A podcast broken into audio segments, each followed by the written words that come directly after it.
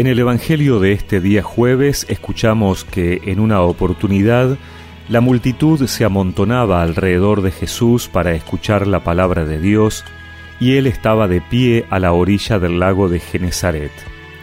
Desde allí vio dos barcas junto a la orilla del lago. Los pescadores habían bajado y estaban limpiando las redes.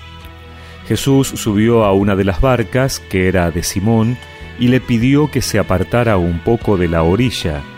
Después se sentó y enseñaba a la multitud desde la barca. Cuando terminó de hablar, dijo a Simón, Navega mar adentro y echen las redes.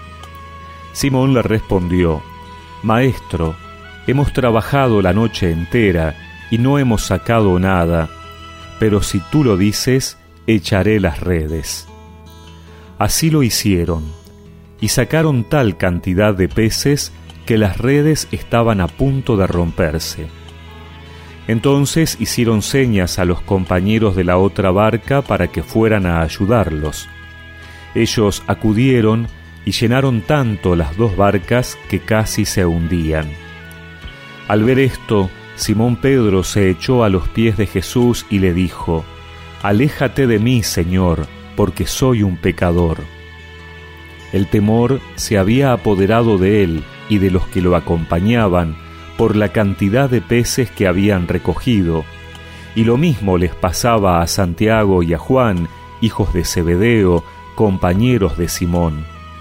Pero Jesús dijo a Simón, No temas, de ahora en adelante serás pescador de hombres. Ellos atracaron las barcas a la orilla y abandonándolo todo, lo siguieron.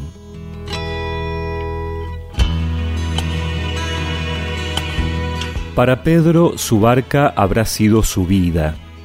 ¿Cuántas horas habrá pasado ahí pescando, a veces con alegrías, otras con frustraciones. A esa barca, a esa vida de Pedro, se sube Jesús.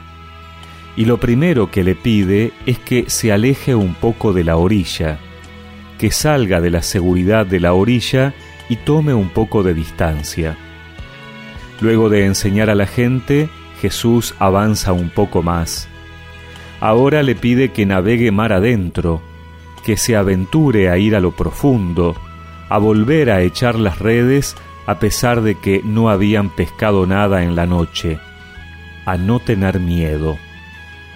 Y la pesca es tan abundante que se dan cuenta que este hombre, a quien recién habían conocido, no es un hombre cualquiera.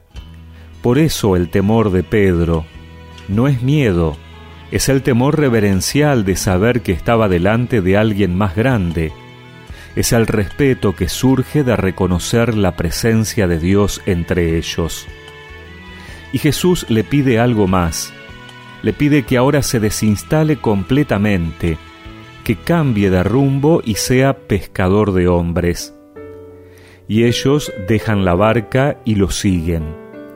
En el inicio Jesús sube a la barca de Pedro, al final, Pedro deja su barca para ir con Jesús.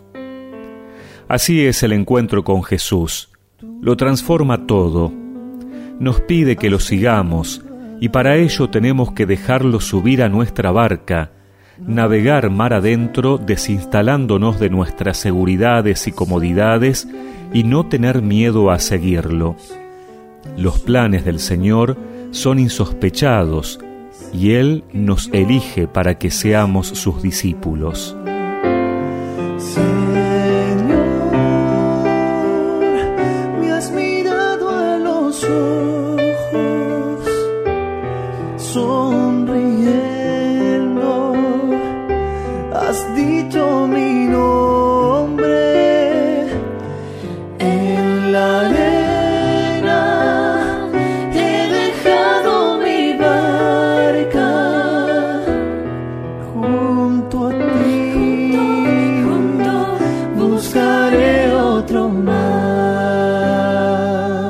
Y recemos juntos esta oración.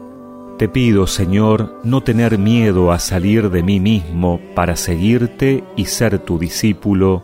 Amén. Y que la bendición de Dios Todopoderoso, del Padre, del Hijo y del Espíritu Santo los acompañe siempre. Solo redes y mi trabajo.